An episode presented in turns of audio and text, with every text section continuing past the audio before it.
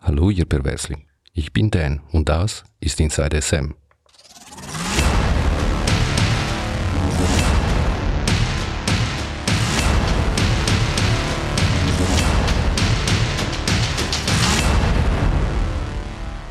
Hallo und herzlich willkommen zu meiner zweiten Folge von Inside SM. Heute geht es um Trittbrettfahrer. Nein, nicht die, die meist äh, sehr gefährlich mit E-Scooter unterwegs sind, sondern die, die BDSM als Springbrett benutzen, um an Sex zu kommen. Wer jetzt reagiert mit, hä, von was spricht er? Ist entweder noch nie im Internet gewesen oder hat bis jetzt unheimlich Glück gehabt. Wer sich schon mal bei einer oder mehrere der einschlägigen Internetplattformen angemeldet hat, weiß, wovon ich rede. Tausende von Mitgliedern haben dort ein Profil, also es ist sicher auch der oder die dabei, die ich suche. Gut möglich, dass es so ist, aber bis diese eine Profil gefunden ist, wirst du dich mit hunderte andere beschäftigen müssen und hoffentlich auch feststellen, dass etwas grundsätzlich nicht ganz stimmt. Das Problem betrifft vor allem devote Frauen, die auf der Suche sind, aber nicht nur. Kaum angemeldet beginnt die Odyssee der Anfragen und Meldungen. Da kommt alles Mögliche zusammen, von Scheue, Hallo, wie geht's, bis zum dreisten du gehörst jetzt mir, du Böckstück. Und das in zigfache Ausführung. Vielleicht liegt es an der Natur der Männer, weil das sind solche, die meistens solche Sachen von sich geben. Es gibt viele Klischees, die sich sehr hartnäckig in das Kollektivgedächtnis der Männer angenistet haben. Oft hört man zum Beispiel Typen, die Sachen sagen wie, boah, geil, zwei Lesben. Und dabei denke ich, ja, du Depp. Aber das sind eben Lesben. Und die Wahrscheinlichkeit, dass die etwas von dir wollen, ist ziemlich gering, wenn nicht null. Ähnliches passiert bei BDSM. Da denken wohl viele Männer, ich suche mir eine Sklavin. Die macht, was ich will. Geil. Ja, schon. Aber nicht so, wie die sich das ausdenken. Es ist ein Geben und ein Nehmen. Und gar nichts davon ist selbstverständlich. Eine unterwürfige Frau ist kein Sexroboter. Und sie erwartet auch Gegenleistungen. Und die heißen Respekt und Dominanz. Und überhaupt, unterwürfig heißt nicht, dass sie nur darauf wartet, benutzt zu werden. Unterwürfigkeit will verdient werden. Und nicht jeder hat das Zeug dazu. Und abgesehen davon, jeder hat auch das Recht, Nein zu sagen. Aber solche Kandidaten lassen sich eben nicht von einem Nein stoppen. Leider.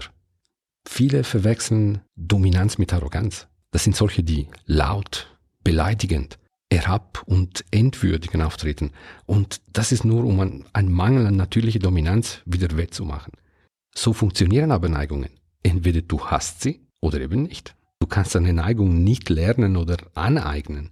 Das ist wie mit dem Musizieren. Wenn jemand absolut unmusikalisch ist, der kann zwar Klavierstunden nehmen, der kann sogar behaupten, er könne Klavier spielen. Ein Konzert wird er trotzdem nicht geben, weil er weiterhin unmusikalisch bleibt. Aber was sind es für Männer, die sich als dominant ausgeben, obwohl das gar nicht stimmt? Es gibt wahrscheinlich verschiedene Gründe. Äh, Verzweiflung, wenn man sonst gar nicht an Sex kommt. Es kann auch äh, einfache Dummheit, weil sie denken, dass so erfolgreich sind. Oder das sind solche, die, keine Ahnung, mit Pornovorstellungen groß geworden sind und denken, alle Frauen sind so zu behandeln. Allesamt haben aber etwas gemeinsam. Das ist nur Wunschdenken.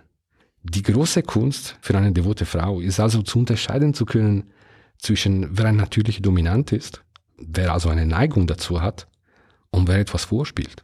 Zum Glück, die, die etwas vorspielen, sind meist plump oder die haben so wenig Ahnung vom BDSM, dass jede ansatzweise devote Frau nach zwei Sekunden denkt, das stimmt was nicht.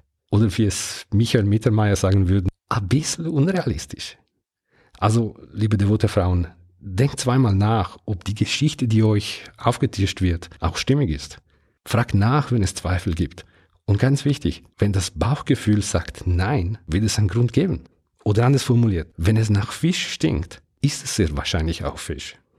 Ich weiß nicht, wie ihr alle tickt, aber für mich Qualität geht definitiv vor Quantität. Ich habe vorhin gesagt, das Problem betrifft devote Frauen, aber nicht nur. Es gibt auch das Umgekehrte. Heißt, Frauen, die sich als devot ausgeben, obwohl sie es gar nicht sind. Es sind zum Glück nicht so viele, aber ich habe einige kennengelernt. Meiner Erfahrung nach sind meist solche, die aus, aus Verzweiflung machen. Das ist aber auch nicht der richtige Weg und immer, wenn etwas vorgespielt wird, es wird am Ende nicht funktionieren. Es gibt natürlich auch andere, die sich falsch ausgeben, egal ob devote Männer, dominante Frauen und auch aus unterschiedlichen Gründen. Es bleibt dabei, es ist nur vorgespielt und ist nicht echt. Es wird zu allem Möglichen führen, aber sicher nicht zu einer BDSM-Beziehung, weil da fehlen die Grundvoraussetzungen. Echte Neigungen, Vertrauen und Ehrlichkeit. BDSM lebt von Ehrlichkeit und etwas vorzutäuschen, egal in welcher Form, ist dumm, gefährlich und unverantwortlich. An dieser Stelle möchte ich etwas in aller Deutlichkeit sagen. Lasst euch nicht einreden, was ihr zu tun habt oder nicht. Und wenn euer Gegenüber auf der anderen Seite der Leitung sich nicht daran hält, es ist absolut keine Schande, der oder diejenige zum Teufel zu schicken. Das Ganze ist keine neuzeitige Erfindung. Das gab es schon vor dem Internet. Frauen mit aufgepolsterten BHs und Männer, die eine Socke in der Hose gesteckt haben. Das hat aber schon damals nicht funktioniert. Es sieht zwar geil aus, aber früher oder später fällt die Maskerade und was bleibt, ist nur Enttäuschung. Also, verstellt euch nicht. Seid euch selber treu. Lasst die Augen auf. Und wenn es beim ersten, beim zweiten und auch beim dritten Mal nicht klappt, nicht verzweifeln. Es gibt sicher jemand da draußen, der euch verdient, der auf euch eingeht und euch schätzt. So, das war's für heute. Kommentare, Fragen oder was auch immer euch beschäftigt, einfach an inside-sm at masterdan.net schicken. Bis zum nächsten Mal und bleibt schön unanständig.